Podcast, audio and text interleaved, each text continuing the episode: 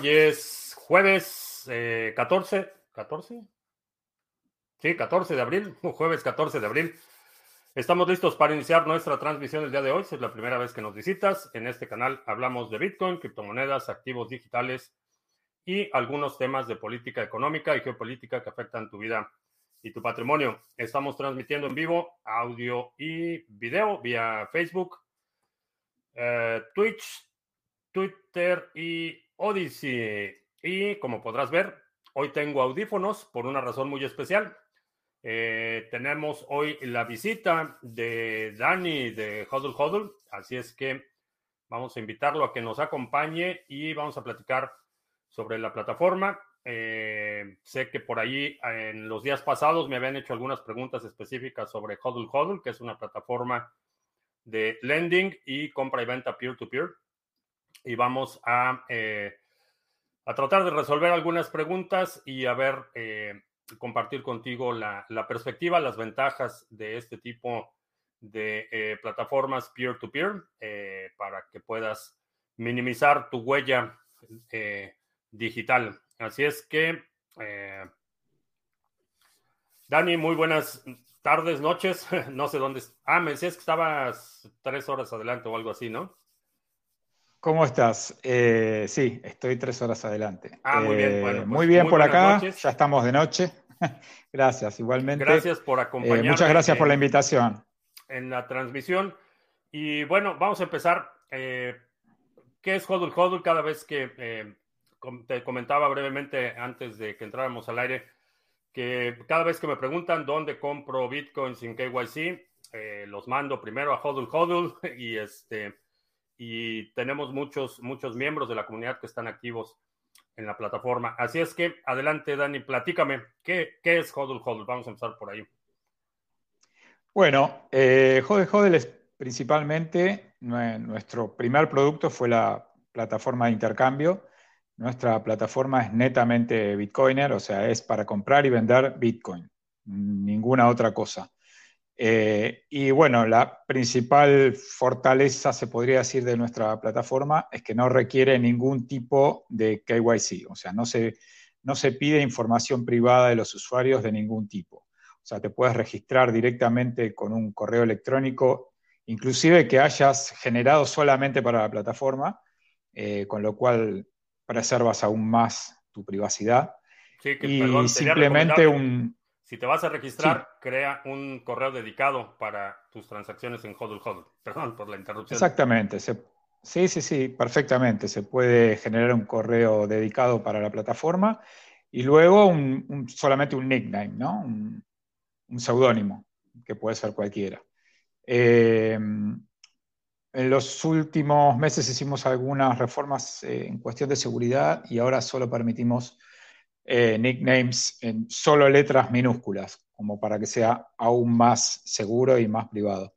Eh, es un detalle técnico nada más. Entonces, una vez registrado, simplemente puedes acceder a la plataforma y ver todo el listado de ofertas que están disponibles desde todo el mundo o directamente colocar tu propia oferta en tus propios términos, ¿no? Quiero comprar tanta cantidad de Bitcoin a este precio, con estas condiciones, con este método de pago, eh, y queda todo registrado en la plataforma en un listado completo donde toda, cualquier persona del mundo puede entrar, acceder al listado y ver si tu oferta eh, le sirve, si está en el precio acorde al, al de mercado, más, o más arriba o más abajo, y simplemente tomar la oferta y comenzar la, operación. Eh, es de destacar también que eh, la plataforma tiene registrados muchísimos medios de pago, entre los que obviamente se encuentran, si uno quiere, transferencias bancarias o puede ser directamente con alguna tarjeta de regalo. Tenemos muchos usuarios que eh, compran Bitcoin y venden Bitcoin con tarjetas de regalo como medio de pago. Y muchísimos otros medios de pago están todos registrados en la plataforma e inclusive si hay algún medio de pago que no esté registrado se lo puede solicitar. Eso es una ventaja porque uno puede solicitar el medio de pago más acorde a la jurisdicción en la que esté, eh, sea cual sea, puede ser una fintech, puede ser algún banco específico, eh, y se lo, ese, ese, proceso es moderado, o sea, nosotros eh, uno por uno verificamos que el medio de pago sea legítimo, que exista y que funcione, y luego lo incorporamos a la lista de medios de pago.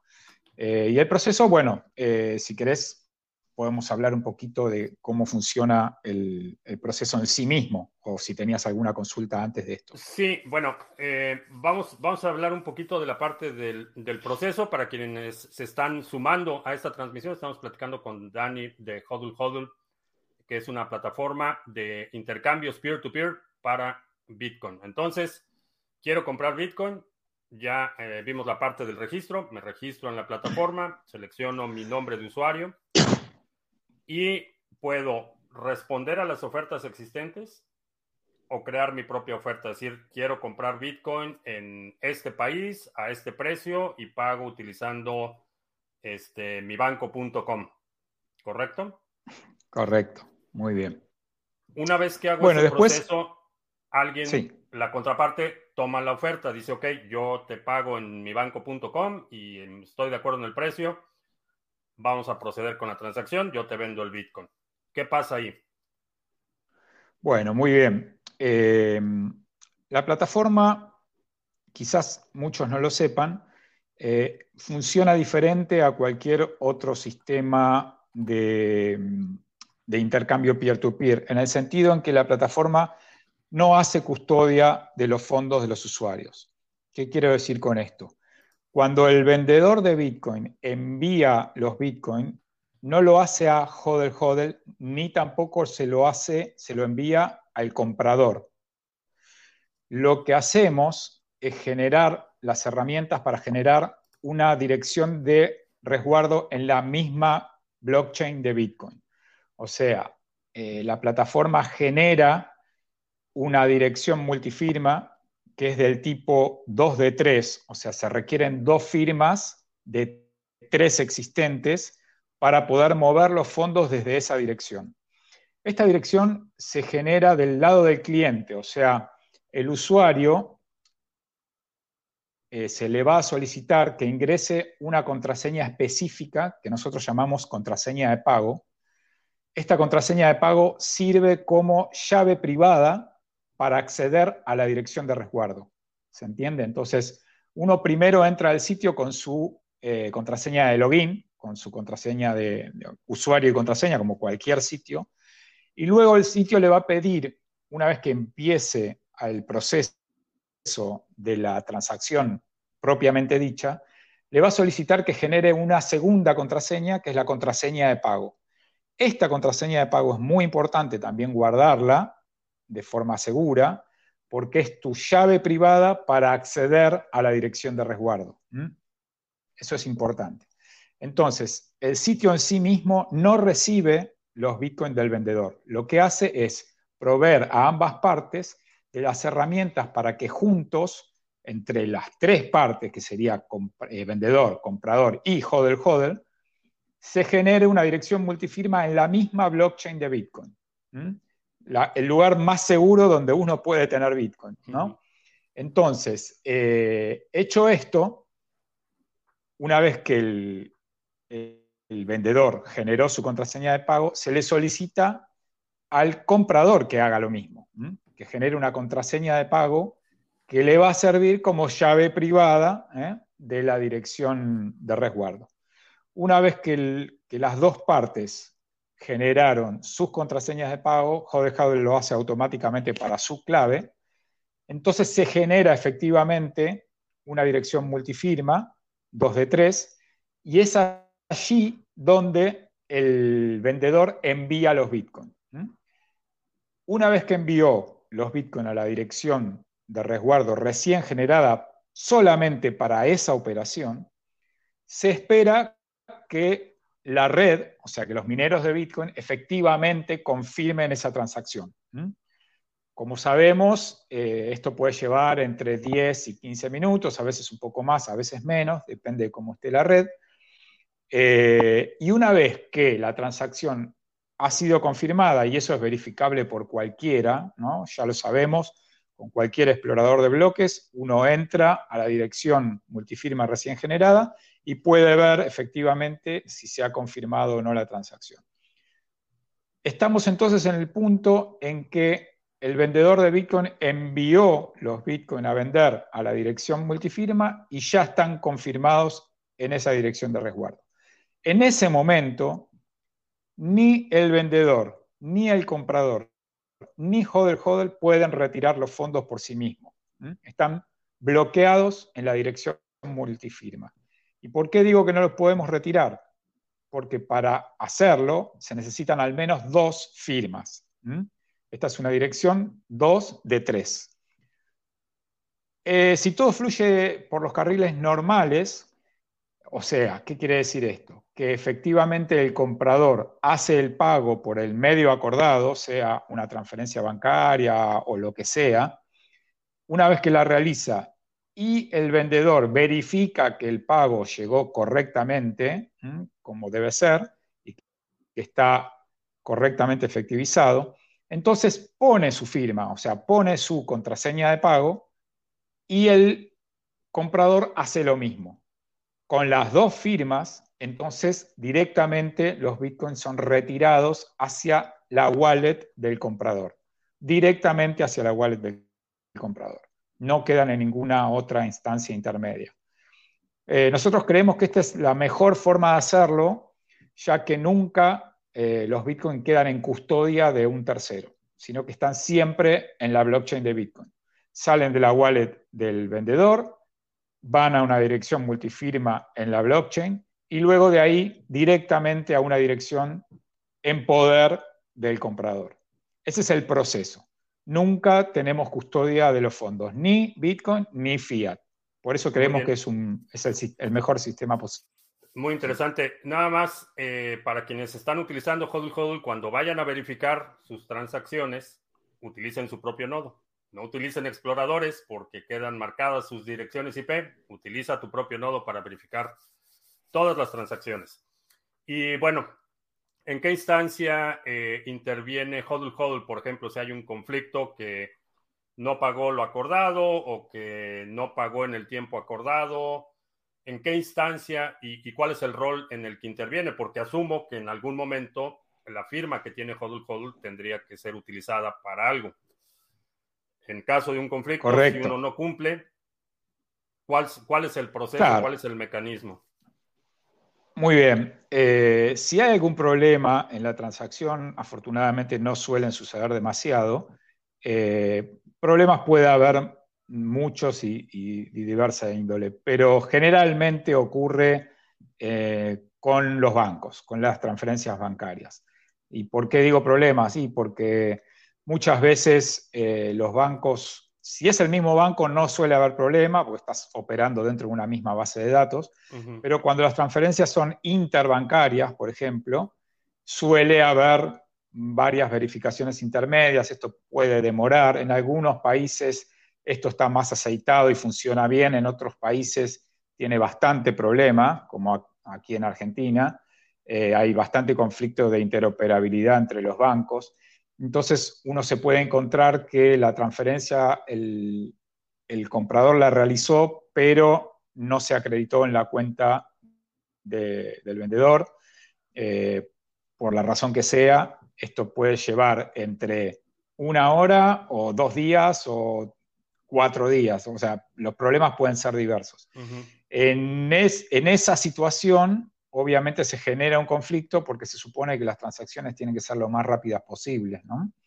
Eh, y alguno de, los dos eh, que están operando en esa transacción puede decidir abrir una disputa. ¿no? Abrir una disputa es simple, se toca un botón en la interfaz que dice abrir disputa y ahí recién intervenimos, eh, los, seríamos como mediadores dentro de, la plataforma. Y se solicitan diversos documentos para verificar que la transacción haya sido realizada, en qué momento, en qué términos, eh, en qué horarios. Muchas veces, a veces sucede de que se realiza una transferencia fuera del horario bancario o de pronto en un día feriado de determinada jurisdicción, eso retrasa más, o quizás un fin de semana, algunos bancos son más lentos en las operaciones. Bueno, tenemos una serie de protocolos para entender qué está pasando, qué es lo que pasa entre la, transacción enviada y la no recepcionada por el, por el otro usuario. Eh, y en general se terminan resolviendo, se terminan resolviendo favorablemente. En ese caso es en el que Hodel Hodel necesita, una vez que se inició una disputa, necesita resolverla eh, o bien a favor del comprador o bien a favor del vendedor. Y es ahí donde usamos nuestra firma para resolver esa disputa. Es el único caso. Muy bien. En términos de de la seguridad, una, pregunta que, recibo con muchísima frecuencia es, eh, ¿cómo sé que no me van a este, pagar con fondos este, de dudosa procedencia o que me van a hacer algún fraude con una transferencia, con un depósito o lo que sea? Eh, platícanos un poquito de la reputación y de cómo, cómo eh, se procura eh, mitigar este riesgo para los usuarios? Claro, al ser una plataforma que no requiere ningún tipo de información privada de los usuarios, esto puede llegar a generar eh, algunos malos hábitos en algunos que, queriendo eh, estafar a su contraparte. pero la verdad que por suerte lo tenemos muy bien manejado este tema eh, la plataforma se basa específicamente en reputación. Eh, es muy importante eh, para el usuario nuevo hacer sus primeras transacciones con otros usuarios que ya tengan mucha reputación en el sitio. ¿Qué quiere decir esto? Que si un usuario tiene alta reputación, tiene 100% de reputación, por ejemplo, y tiene más de 100 operaciones realizadas, se supone que es un usuario de mucha confianza y que ya opera hace bastante tiempo en la plataforma y que no tuvo conflictos o tuvo muy pocos conflictos a lo largo de toda esta trayectoria. Entonces, eso genera la confianza necesaria para el usuario nuevo para empezar él mismo a ganar reputación. Porque uno como usuario nuevo eh, tiene la reputación en cero, eh, entonces es muy difícil que un usuario eh, que apenas se, registra en la plataforma pueda recibir aceptación de sus propias ofertas, ¿no? Porque un usuario que tiene cero reputación mm, se podría decir que todavía no es confiable, ¿eh? aunque lo sea. Pero bueno, tiene que ganarse esa reputación. Por eso el consejo es siempre al principio y no, no mucho tiempo. O sea, una vez que un usuario tiene más de cinco operaciones, ya dentro de la plataforma se lo considera un, usuario respetado. Eh, porque aquel que quiere entrar para hacer algún tipo de estafa eh, no llega a realizar ni una operación. Esa es la realidad. La, calificación de la reputación depende únicamente del número de transacciones concluidas exitosamente o hay algún criterio, digamos, tipo estrellas o tipo ¿Hay algún rango de reputación que... Sí, claro, sí, sí, sí, hay, un rango... Claro, hay un rango que va del 1 al 5, sí, también se marca con estrellas, eh, donde uno puede calificar a su contraparte. Una vez terminada la operación, eh, se puede calificar, las calificaciones solo son posibles eh, en operaciones completadas, ¿no? De punta a punta, el trato completo. Una vez que uno termina y cierra el contrato y todo salió perfecto, puede calificar a su contraparte. Si no salió perfecto, bueno, puede calificarlo con menor reputación. En vez de cinco estrellas, puede hacerlo con cuatro y puede dejar además una reseña escrita, como para que otros usuarios vean de qué se trata, ¿no? con quién estoy tratando.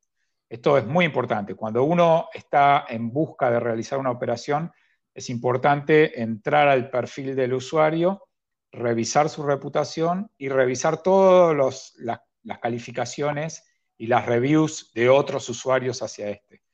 Eh, eso da un pantallazo general de con qué tipo de persona estamos operando. Ok, hablando de reputación, tengo una pregunta de la audiencia. Es muy específica, pero dice que tengo desde hace varios días tratando de importar mi reputación de otras plataformas en Hodl Hodl. El sistema siempre me, me arroja el siguiente mensaje, límite de actualización de perfil diario agotado. Bueno, puede ser un error. En esos casos, eh, bueno, primero explicar de qué se trata esto, ¿no? Eh, como todos sabemos, hay, hay, varias otras plataformas de intercambio peer-to-peer, eh, pero bueno, con, con, algunos matices diferentes, ¿no? La mayoría de las otras plataformas que existen sí solicitan información privada, sí solicitan pasar por un proceso de, conozca a su cliente, el famoso KYC. Nosotros no, pero Consideramos que si un usuario de otra plataforma de hace mucho tiempo tiene cierta reputación en alguna de estas plataformas, estaría bueno que la pueda mostrar dentro de Hodel Hodel como para decir, ok, soy usuario nuevo de Hodel Hodel, pero miren todo lo que tengo registrado ya en Local Bitcoin, por ejemplo, o en Paxful. Entonces, eh, permitimos hacer eso, importar la reputación de otras plataformas para que sean visibles dentro de Hodel Hodel. Eso es un, proceso manual, no es un proceso automático. Ah, ok. Mm, lo que, requerimos, lo que requerimos es colocar un código que nosotros proveemos dentro del perfil de la otra plataforma, como para verificar que correctamente ese usuario, ese perfil le, corresponde a ese usuario. Ah, ok. Eh, las otras plataformas todo el tiempo hacen cambios, eso es lo que nos pasó hace poco con, Local Bitcoin, que hicieron un cambio en la forma en que presentan el perfil del usuario, eh, y ya no permiten poner un código como, como lo hacían antes. Entonces ahora lo que le piden al usuario es que ponga un sitio web. Ese es uno de los errores que se plantean normalmente, quizás este usuario tuvo ese error. Eh, simplemente para, para salir de estos problemas, nos escriben un mail a soporte support.com y les enviamos un mail con toda la información específica de cómo eh, solucionar este problema. Es bastante sencillo. Ese o cualquier otro problema que surja, nos pueden contactar a, este mail de soporte o a nuestros canales de Telegram o Twitter, que estamos siempre disponibles. Tenemos un canal de Twitter específico para los usuarios en español, que es Hodel Spanish, arroba Hodel Spanish en Twitter. Nos pueden escribir también por ahí. Pero los canales más rápidos en general de atención, eh, principalmente es el mail, que estamos 24 horas atendiendo, eh, y el canal de Telegram también es uno de los más dinámicos. Muy bien, eh, vamos a hablar un poquito de, los costos, porque esa es también otra, otra de las de las, consultas permanentes. ¿Cuánto cuesta Bitcoin ahí? Pues no sé, puede costar bueno, 5% más. En las plataformas Sí, en las plataformas peer-to-peer eh, siempre los precios tienen un premium, siempre tienen un, la gente, o sea, el mercado es abierto. En Hodel Hodel nosotros no ponemos los precios, los ponen los usuarios. Hodel Hodel solamente provee las herramientas técnicas para que las personas se encuentren y puedan realizar las operaciones. Nosotros no manejamos los precios. Eh, el precio de Bitcoin lo pone el vendedor a su criterio, a su entero criterio, eh, y normalmente cuando se opera en plataformas eh, peer-to-peer y sobre todo sin KYC, como las nuestras, los precios están por encima del precio de mercado internacional de los exchanges centralizados. Los, los, exchanges centralizados tienen la ventaja del alto volumen, o sea, uno puede rápidamente conseguir eh, realizar una transacción allí, pero tiene la desventaja por lo menos nosotros bitcoiners consideramos desventaja, de tener que brindar información privada. Entonces, bueno, eh, la privacidad tiene su costo y eso se refleja en, sitios como el nuestro, donde uno puede comprar Bitcoin de manera absolutamente privada, pero va a ver que los precios son un poco más altos de lo que encuentra en el mercado internacional regulado. ¿no? Eh, ¿Cuánto? Y eso depende mucho, eso es muy dinámico de acuerdo a cómo está el mercado en cada situación. Pero puede, puede encontrar precios desde el 1% hasta el 5% o hasta a veces hasta el 10% más caro. Pero el mercado mismo lo regula. Si, si algún vendedor pone el precio de Bitcoin demasiado alto, simplemente no va a conseguir compradores. Entonces va a tener que empezar a bajar su precio hasta llegar a un umbral donde le aparezcan compradores. Eh, lo importante a resaltar es que en nuestro sitio no hay precios fijos, los ponen los mismos usuarios. Eh, quizás lo que sí tenemos que aclarar es que la plataforma cobra por la operación un 0,6% del volumen operado en cada contrato. Eh, pero no es completo, o sea, lo que hacemos para que sea inclusive más económico para los usuarios es que paga la mitad cada uno. O sea, que el vendedor paga 0,3% y el comprador paga el otro 0,3%. E inclusive pueden bajar esos porcentajes si tienen algún código de referencia, si alguien fue referido por algún otro usuario o si entran en alguna de las promociones que habitualmente lanzamos. Así que puede ser menos inclusive de ese 0,3%. Sí, esas me iban a ser mis siguientes preguntas. ¿Cómo, ¿Cómo cobran y a quién le cobran? Pero qué bueno que nos aclaraste ese punto. Eh, Así funciona. Interesante pregunta sobre los conjoins. Eh, he sabido que hay muchas plataformas que están poniendo restricciones, que están eh, inclusive congelando cuentas porque identifican que las transacciones vienen de CoinJoins. Eh, ¿Cuál es la postura de Hodl Hodl en este, en este tema? No, nosotros no ponemos ningún tipo de restricciones. Eh, nosotros entendemos que Bitcoin tiene que ser como originalmente lo fue y siempre lo tiene que ser, absolutamente fungible. Un Bitcoin siempre es un Bitcoin. Eh, para nosotros no hay diferencias, no hay taint, no hay manchas, no hay nada por el estilo. Eh, si viene de un conjoin, no nos afecta. De hecho, no tenemos, o sea, el usuario no tiene cuenta, eh, donde, no, tiene wallet en Hodel Hodel. Eso es lo importante. Nosotros no, no recibimos Bitcoin de los usuarios. Nosotros solamente proveemos las herramientas para que quede Bitcoin en custodia en la blockchain mismo, en una dirección multifirma a la cual tampoco podemos acceder si el usuario no coopera. Así que no, en ningún momento hacemos custodia, por lo cual tampoco nos importa de dónde vengan los bitcoins de, ninguna manera. Y, si, por alguna razón extraña. Para nosotros, eh, cada bitcoin es fungible. El comprador quiere verificar, lo tendría que hacer por sus propios medios, ¿correcto? Sí, si le interesa hacer ese tipo de verificaciones, lo tendría que hacer por sus propios medios. Pero eh, nosotros no tenemos esa política, ni nunca la tendríamos, porque entendemos que Bitcoin debe ser fungible siempre. Sí, no, si anuncian algo así, no te vuelvo a invitar. nunca, nunca anunciaremos algo por el que van a poner Así que tranquilo. la alianza de Hodl Hodl con analítica de cadena, tache, no los vuelvo a invitar. Eh, ahora vamos al jamás algo por el estilo. Eh, que también ha generado mucho interés y que también he estado recomendando a, nuestra audiencia que lo cheque, el tema de los préstamos. Abrieron hace, si la memoria no me falla y posiblemente me va a fallar, como seis meses.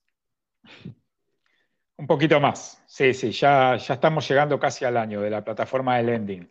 Eh, es una plataforma aparte de la de intercambio, eh, la pueden encontrar en lend eh, y es para, a, mi criterio, el, producto estrella de este momento, ¿no? porque la verdad que es algo que no existe, que todavía no existe en el mercado. Es el único lugar donde tú puedes prestar o tomar prestado eh, sin KYC de ningún tipo. Eh, el, criterio es siempre el mismo. Respeto al usuario, respeto a la privacidad, eh, jamás pedir información privada de ningún tipo. Funciona de la misma manera que la plataforma de, intercambios, pero en este caso, eh, la dirección multifirma de resguardo sirve para depositar la garantía, ¿no? Bitcoin como garantía. Bitcoin es de por sí eh, el, el mejor colateral existente, se podría decir, hoy en día, el más prístino, porque no, no tiene, eh, no genera conflictos de ningún tipo. Eh, en el sistema bancario uno puede mm, poner como garantía otros instrumentos, inclusive una propiedad, pero eso genera otros conflictos a la misma institución, ¿no? Que después, si hay, si hay problemas, se tiene que quedar con una propiedad, que no es el negocio del banco, ¿no? El negocio financiero es tener un instrumento financiero como garantía. ¿Y qué mejor instrumento financiero que Bitcoin? Que es súper líquido, eh, totalmente fungible. Para nosotros es el, colateral por excelencia. Entonces, en la plataforma de lending, lo que sea, el proceso es bastante simple. Uno puede decidir dar en préstamo, eh, supongamos, alguna stablecoin. Por ejemplo, USDT, por poner un ejemplo, o cualquier otra stablecoin. Eh, el, el, que toma el crédito lo que hace es decir, ok, yo tomo este crédito, por ejemplo, por 10 mil dólares, ¿no? 10 mil USDT. Pero me comprometo a pagarlo en el tiempo que se acuerde, en el que se acuerda en el contrato, y dejo mis Bitcoin de garantía de que voy a cumplir con este trato. Entonces se genera la dirección multifirma de la misma manera que en la plataforma de, trading. El tomador del préstamo envía Bitcoin hacia esa dirección, envía más Bitcoin de lo que en realidad está pidiendo prestado, ¿no? Hay que sobrecolateralizar el crédito. ¿Por qué? Porque si el valor de Bitcoin llega a bajar durante el periodo, entonces el, el prestamista quedaría desprotegido, ¿no? Entonces, tratando de evitar esa situación, lo que hacemos es solicitar mm, Bitcoin por más valor del que se está pidiendo. ¿sí? Se sobrecolateraliza el contrato. Esos Bitcoin quedan en garantía allí en esa dirección que nadie puede tocar, pero todos podemos ver, por todo el plazo del contrato. Puede ser un mes, dos meses, seis, un año, el periodo que cada uno quiera estamos en la misma situación que antes, ¿no? Son los propios usuarios los que eligen todas las variables del contrato. La tasa de interés, el periodo, el, rango LTV. El rango LTV es esto que les estaba comentando. ¿eh? la diferencia entre el valor de lo que se está prestando y el valor del colateral. Ese rango también lo eligen los usuarios que puede ir desde el 30% hasta el 70%. Todas las variables las eligen los usuarios y una vez que el contrato queda sellado, o sea, que los bitcoins quedaron como garantía en la dirección multifirma y el prestamista envió la cantidad de dólares digitales hacia la, dirección, hacia la wallet del prestatario, el contrato queda en, en proceso, decimos, entra en estado de en proceso, y se deja pasar el tiempo establecido hasta el momento en que vence el contrato y el prestatario debe hacer el pago. Lo puede hacer todo junto al momento en que termina el plazo o puede ir pagándolo de a poco durante todo el periodo eh, que, que está establecido en el contrato. Y puede hacerlo en la misma moneda que pidió prestada o puede hacerlo al final del contrato con los bitcoins que están de resguardo en el colateral. Puede hacerlo de, cualquiera de estas tres formas. Le di una idea más o menos de cómo funciona. Eh, por ahí alguien preguntaba sobre los que si se pagan partes definidas o todo al final. Eso. Eh, Justamente, se puede pagar. Sí. Vamos a suponer que pido, para, hacer una ilustración, pido eh, prestados ¿En cuánto está Bitcoin? Para redondear 40 mil. Pido 40 mil dólares. Eh, voy a poner una garantía del 50%, entonces es doy 60 mil Bitcoin, 60 eh, mil en Bitcoin, que sería los 40 mil más otros 20 mil. Pongo 60 mil en Bitcoin en una eh, cartera multifirmas y el, quien está otorgando el crédito me transfiere 40 mil tethers, por ejemplo. Perfecto. Hasta ahí, eh, esa es la primera parte. Cuando llega el vencimiento, yo mando de regreso los 40 mil más el interés generado o el interés que hayamos acordado, vamos a suponer 42 mil pago los 42 mil y me regresan mi Bitcoin. Correcto. Ahora, en el caso de que hiciera pagos eh, parciales, por ejemplo, que pago cuatro pagos de 10 mil dólares, ¿se libera la garantía proporcional o la garantía se queda hasta el final del término acordado o hasta el final del la garantía pago? La garantía permanece siempre en la dirección multifirma. Este es un, un, feature, una característica que nos pidieron varios usuarios ya, de poder ir retirando Bitcoin de la garantía. Pero eso tiene cierta complejidad técnica que hay que desarrollarla y probarla muy bien. Eh, sobre todo en cuestiones de seguridad. Todavía no está desarrollada, seguramente es algo que estará listo para el año que viene, porque requiere Eso mucho es la trabajo. volatilidad, porque también puede suceder que, que pago la mitad, me liberas la mitad del Bitcoin y después hay una fluctuación y quien otorgó el crédito queda Sí, sí, totalmente, totalmente. Eso hay que manejar, es otra de las variables que hay que manejar, desde luego. Eh, por ahora consideramos que tener la totalidad del colateral eh, a resguardo hasta el final del contrato es lo mejor. Eh, pero estamos estudiando otras posibilidades, porque también puede ocurrir lo contrario. Estamos viendo ahora la situación en que el precio de Bitcoin baje, pero también, como nos tiene acostumbrado Bitcoin, por ahí hace un 10x en, en 15 días y de pronto uno tiene una barbaridad de colateral resguardando un préstamo que no, no, no representa ni el 10% de lo que tiene en escrow, ¿no? En, en, en dirección de si resguardo. Entonces, eso, abres otro crédito, pagas tu crédito y liberas tu Bitcoin. También lo puedes hacer sin ningún este, problema. Eh, uh, los contratos han sido auditados. Eh, los contratos no son, no estamos hablando de contratos en Solidity.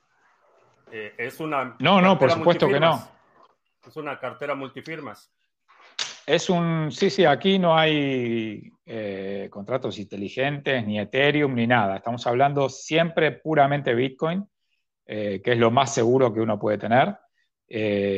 y si, si, se quiere llamar smart contract a una dirección multifirma, lo puedes hacer, de hecho lo es, es un contrato multifirma, es un sí, smart pero contract. Vaya, cuando, cuando pero hablamos, no tiene nada que ver con Solidity ni nada, es Exacto. siempre Bitcoin. Cuando estamos hablando eh, de contrato, estamos hablando de la rela relación contractual de la transacción. Exacto. Eh, técnicamente. Exacto. No confundir con contrato inteligente. Es simplemente una cartera multifirmas que en el momento que se cumplen las condiciones de ese eh, contrato financiero, se libera el Bitcoin a, ya sea a quien lo pagó o a quien lo vendió o a cualquiera de las partes, pero, pero es una cartera multifirma. Correcto. Vaya, no hay, no hay password de administrador, no hay superusuario, no hay este, no, por variables no. no inicializadas, no hay librerías obscuras, no hay nada de eso. Todo es nada. súper transparente. Nada, en Bitcoin todo es muy, muy transparente y cualquiera lo puede auditar por sus propios medios. De hecho, las direcciones multifirmas que se generan, eh, la puedes ver, como tú decías, en tu propio nodo. La puedes verificar en tu propio nodo sin ningún problema. Muy bien. Y eh, otra pregunta. En el caso de, hablemos de la volatilidad. Eh, en, en, mi ejemplo, pedí los 40 mil dólares, uh -huh. puse 1.5 de garantía, o sea, 60 mil dólares en Bitcoin. ¿Qué pasa si hay una bajada en el precio y resulta que mi garantía apenas cubre los 40 mil? ¿Qué pasa en ese, en ese caso? Yo bueno, como quien está dando el Eso por supuesto está todo... Eso por supuesto está todo eh, pensado y calibrado detalladamente. Nosotros realizamos cuatro margin calls. O sea, ¿qué son los las llamadas de margen? ¿no? Eh, significa que si el contrato, si el, si el colateral eh, está llegando a un nivel de riesgo, esto quiere decir que está llegando a no cubrir el, el valor de lo prestado, o sea, el precio de Bitcoin cayó lo suficiente como para llegar a un 75% del rango LTV, en ese momento se dispara una notificación de, margen, ¿no? un margin call, y se dispara eh, a todos los medios que el usuario eh, dejó para comunicarse. Se dispara por mail, se dispara por un bot de Telegram, se dispara por Twitter, se dispara por todo lo que haya el, usuario dejado para comunicarse. De esa manera, eh, se le opone al tanto, se lo notifica de que está llegando a cierto nivel de riesgo. Esto vuelve a ocurrir si llegamos a un 80% del rango LTV. Y vuelve a ocurrir de nuevo al 85%. O sea, tenemos tres oportunidades en que el prestatario puede reaccionar y puede hacer varias cosas. Puede o agregar colateral, o sea, agregar más Bitcoin a la dirección multifirma para equilibrar ese rango, o puede hacer un pago anticipado. Ese también es un recurso que se utiliza bastante. Simplemente uno decide adelantar y pagar la mitad del crédito que tiene pendiente y eso inmediatamente equilibra el rango LTV y no le llegan más notificaciones de margen. O puede decidir directamente cancelar el crédito, pagarlo todo junto, eh, o pagarlo directamente desde el colateral. Eh, esas son las formas de equilibrar el, rango LTV. Está todo automatizado, o sea, los margin calls son automáticos eh, y únicamente tenemos verificación manual en el último, ah, perdón que me estoy por quedar sin batería, voy a cambiar acá de cargador, ahí estoy. Eh, tenemos eh, en forma manual solamente el paso de liquidación, ¿no? O sea, cuando el prestatario no reaccionó y no agregó colateral y no hizo nada, entonces directamente el contrato pasa a estado de liquidación. Eso significa que los bitcoins que están de garantía van a ir directamente a la wallet del prestamista. ¿sí? Ese último paso lo hacemos de manera manual para verificar que todo sea correcto, que no haya habido ningún error, porque lo último que queremos es que se, liquide la garantía. A nadie le interesa perder la garantía. Pero bueno, puede haber pasado cualquier cosa. Eh, una persona... Sí. Cuando hablamos de las liquidaciones, eh, ¿qué feed utilizan para calcular ese margen? ¿Utilizan un promedio global o cuál es la fuente de información eh, que se utiliza ¿Te refieres al valor de Bitcoin? Al valor de Bitcoin. Sí, usamos las mismas fuentes, o sea, los mismos exchanges. Es un promedio de cuatro exchanges de, gran volumen. Eh, ese es el precio que se toma para la liquidación.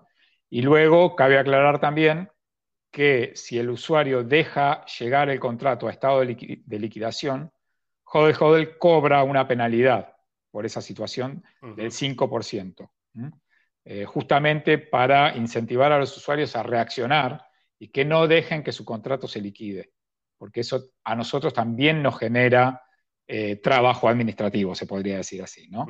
Eh, nosotros no queremos que los contratos lleguen a liquidación bajo ningún punto de vista. Y por eso todas las llamadas de margen que hacemos con tiempo para que el usuario pueda reaccionar. Pero bueno, hay situaciones que no ah, son irreversibles. Por ejemplo, la muerte. Sobre, sobre el, el FIT, porque no me gustaría que les pasara lo que les pasó al DAI, que tenían una sola fuente de información para su oráculo y hubo un error en el feed de precio y cancelaron millones de dólares en préstamos. ¿Ese promedio lo hacen ustedes o es una fuente tercera la que promedia esa, esa información? O sea, el feed, el, feed de precios. No, eh, ese promedio lo, hacemos nosotros y con varias fuentes. Exchange 1, Exchange 2. Lo recibimos de todos los exchange. Hacen el promedio, pero lo hacen ustedes. O sea que si si sale una Totalmente, lo hacemos nosotros justamente para evitar esos conflictos. Una Binanceada como las que suceden, que el precio de Bitcoin es de 10 dólares en Binance, este, no te va a generar una baja en el promedio que te va a disparar todos los precios. Entonces tienen esa salvaguarda. Por supuesto que eso por supuesto que eso lo tuvimos en cuenta, sabemos los problemas que pueden tener los exchanges, sobre todo las API que pueden fallar también. Eh, por eso decidimos tomar cuatro fuentes de información y promediarlas eh, y estamos verificando todo el tiempo que la data sea correcta, ¿no? que no haya spikes de precios ni para arriba ni para abajo. En el caso en que veamos que detectamos un spike de precio, ese exchange se quita del promedio y quedan los otros tres solos. Esa es una herramienta que utilizamos para mantener el precio lo más acorde posible a la realidad. Muy bien. Eh, y a propósito de APIs, eh, ¿tienen APIs? Eh, si quisiera administrar este. Sí, sí, por supuesto. Pueden utilizar nuestra API. o muchas ofertas. ¿Tienen APIs disponibles? Está disponible, está accesible desde el sitio. En el footer del sitio lo van a encontrar, pueden acceder ahí sin problemas, es pública. y de todas maneras, a la hora de, la implementación, si tienen algún problema, algún conflicto, nos escriben a soporte y, les vamos a dar la ayuda que, que sea necesaria. Tenemos varios usuarios que han automatizado sus propios servicios utilizando nuestra plataforma y por el momento todo está funcionando muy bien, por suerte. Sí, muy bien. Pues te estuve platicando con un, el administrador de un fondo de inversión bastante grande y estaba salivando cuando le platiqué lo que hacía Hodl Hodl con los préstamos, porque decía, yo, yo presto dinero del fondo, pero si luego tengo que cobrar son me tengo que ir a juicio y que los embargos y que las notificaciones y pueden pasar dos años y no veo, no veo un centavo, ¿no? Entonces estaban salivando. Totalmente.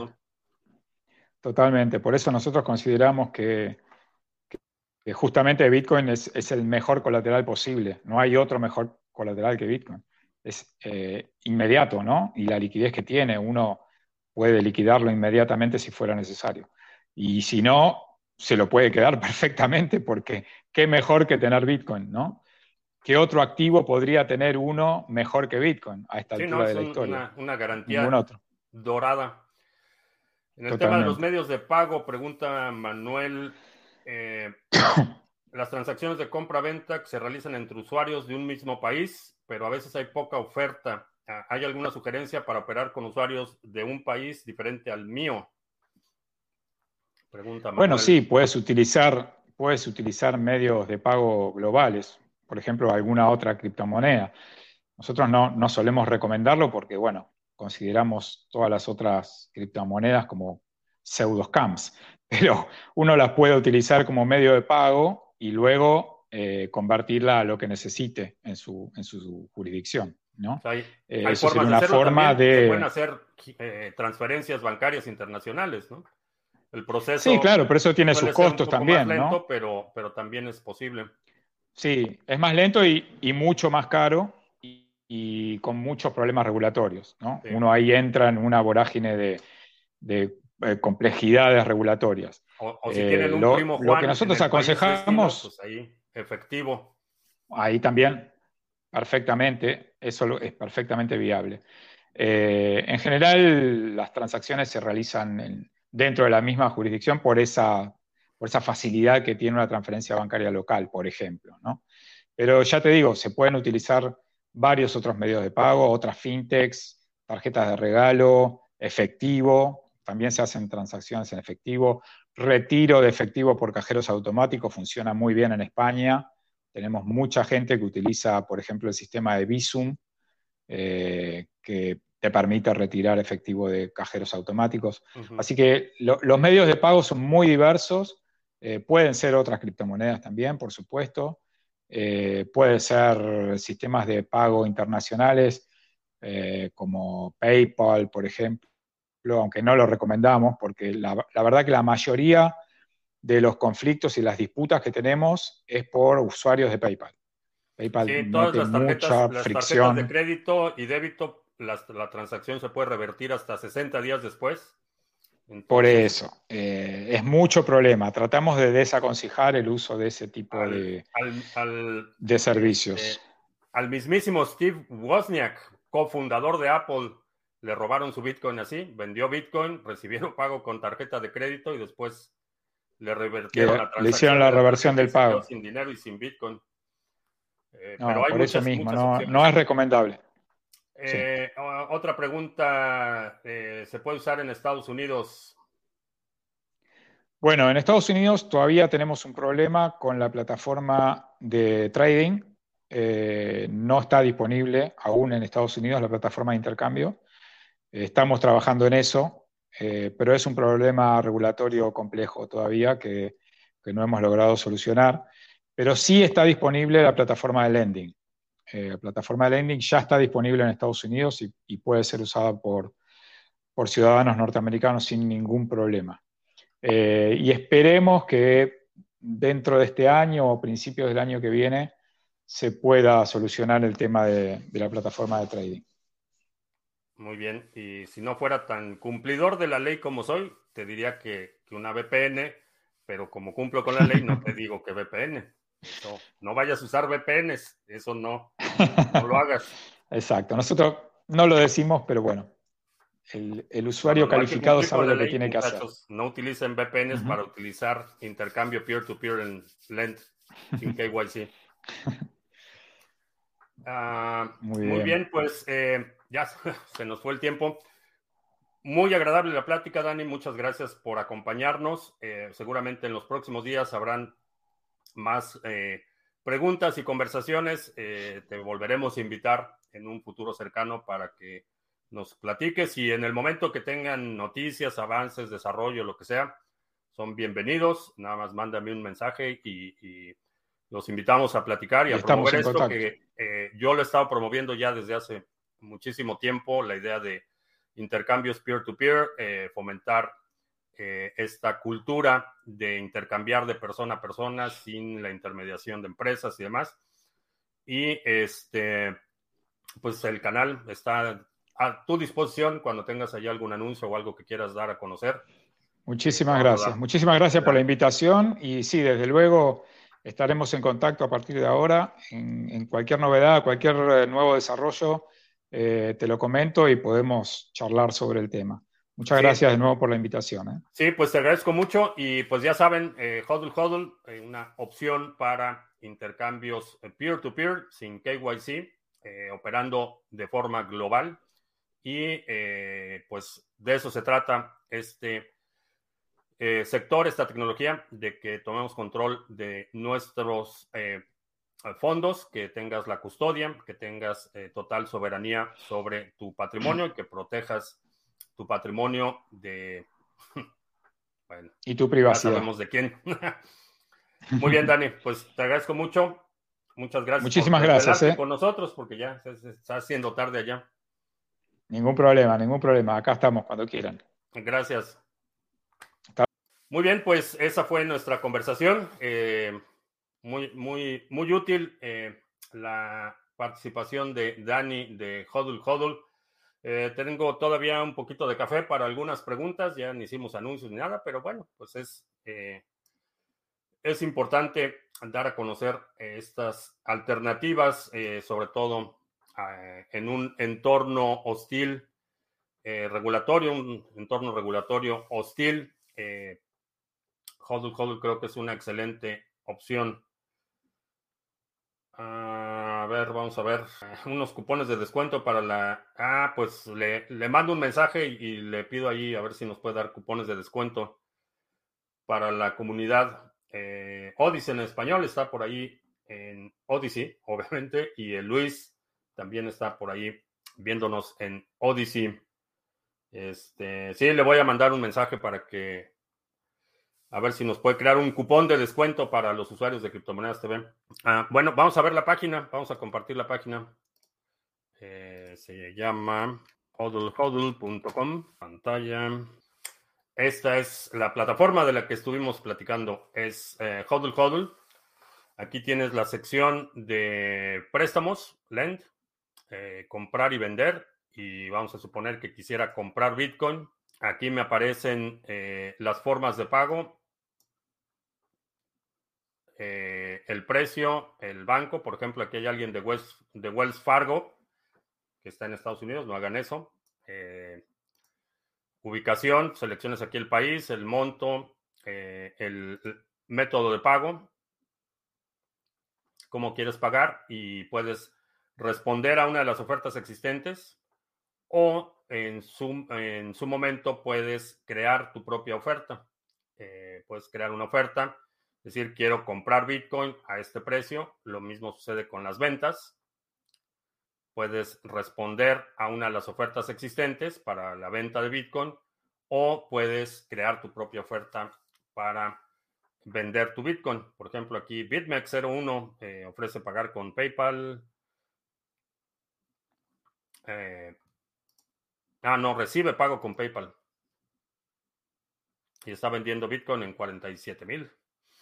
Eh, esta es la plataforma, se llama Hodl Hodl. Es una plataforma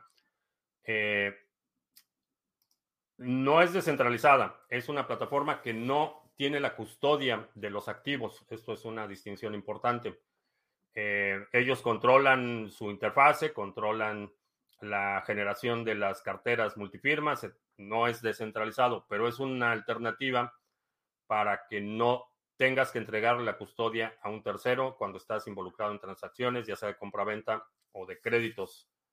Y se llama HODL HODL. ¿Dirección? La voy a poner en el chat. Y eh, esa es la plataforma de la que hemos estado platicando. Hacer operaciones en efectivo no podría ser algo peligroso. Eh, sí, tiene su riesgo. Eh, igual que si vas a vender un coche en efectivo, tiene su riesgo y toma, toma sus precauciones que el caso amerite. por hacer operaciones muy pequeñas, como sugería Dani, que utilices vendedores o compradores que ya tengan una reputación establecida. Eh, no, no hagas una sola operación grande, eh, no hagas operaciones en lugares que no conoces. Y las, piensa las mismas precauciones que si estuvieras vendiendo un automóvil por efectivo, las mismas precauciones que tendrías entre HODL, HODL y LEND. ¿Cuál consideras que podría ser mejor opción para préstamos con BTC como colateral? Eh, la mejor, en términos de liquidez, por ejemplo, creo que en este momento Lend tiene una mayor liquidez. Eh, Lend tiene la opción de que te paguen vía transferencia bancaria. Entonces, tienen, eh, ambas tienen ventajas y desventajas. Eh, si vas a solicitar un crédito utilizando Bitcoin como colateral, puedes comparar en dónde puedes obtener el, el menor interés, las mejores condiciones y yo en lo personal privilegiaría o le daría prioridad a una plataforma como eh, Hodl Hodl antes de utilizar Lend. Pero hay ocasiones en las que por cuestión de, eh, eh, de liquidez, que requieres un préstamo relativamente grande eh, o que la forma de pago que requieres es mediante una transferencia bancaria, no necesariamente otra stablecoin, porque eso incrementa la fricción. Si si en lugar de depositarme en mi cuenta me dan Tether y ese Tether lo tengo que cambiar por otra cosa, eh, se incrementa la fricción eh, de la transacción y no sé por qué sigo con audífonos. Ya no los necesito. Eso incrementa la fricción de la transacción. Pero compara, si, si vas a eh, utilizar alguna de las dos, compara cuál te da mejores, mejor tasa de interés. Eh, en términos de riesgo, la, lógica es la misma. Eh, das una garantía.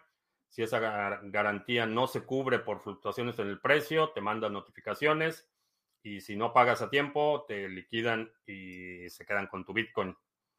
Entonces, eh, es esta, eh, hodlhodl.com. Y esta es la parte de lending, que es, como veíamos, similar no hay nadie que tenga la custodia directa de los fondos.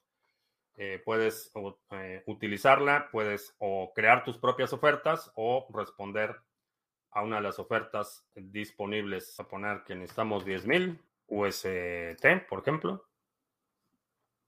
Eh, ¿De dónde? De bueno, de Liquid, vamos a ver de Liquid, vamos a ver si hay ofertas. Ahí hay varias ofertas, tasa de interés del 4.5%, de 200 a 30 mil de dos a tres meses. Eh, garantía de 70%, que quiere decir que si tendría que dar el 1.7 en Bitcoin y pido 100 mil dólares, o bueno, vamos a 10 mil, tengo que dar 17 mil en garantía. O el equivalente a 17 mil. Pero esa es, esa es la plataforma. Que si va a caer más BTC, no lo creo. La parte de lend dice borrow to lend. Eh, to borrow es cuando tú vas a pedir prestado. To lend es cuando tú vas a prestar dinero. Y de hecho, no sé si está la plataforma en español. Eso Ah, sí, está en español. Aquí abajo, si haces clic en español, aparece en español. Entonces es borrow es cuando yo pido prestado y lend es cuando yo presto, pero está en español la, la plataforma. Lo de las liquidaciones no lo tenía claro, pero el servicio de préstamo te debe liquidar si no pagas. Eh, sí, si no pagas se quedan con tu Bitcoin. Ese es, ese es el, esa es la lógica ah, sobre el botón de trade. Te lleva a la página principal. Eh, botón de trade. Ah, compraventa. Sí, en la, en la parte de lending sí está en español y aquí también creo que está en español. ah, ah sí, English. Español. Ahí está, en español también. Bien, pues eh, ya se nos fue la hora, se, se, fue muy rápido esta hora. Este, sé que hay mucha gente que está celebrando la Semana Santa, eh, pero nosotros vamos a seguir aquí mañana viernes, eh, como de costumbre, a la hora de costumbre, 2 de la tarde, hora del centro de Estados Unidos.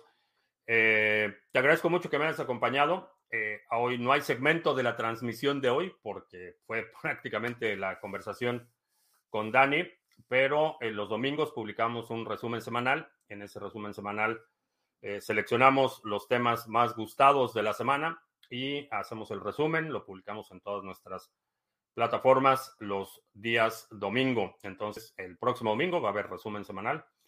Y eh, pues creo que ya. Por mi parte es todo. Gracias y nos vemos mañana, viernes.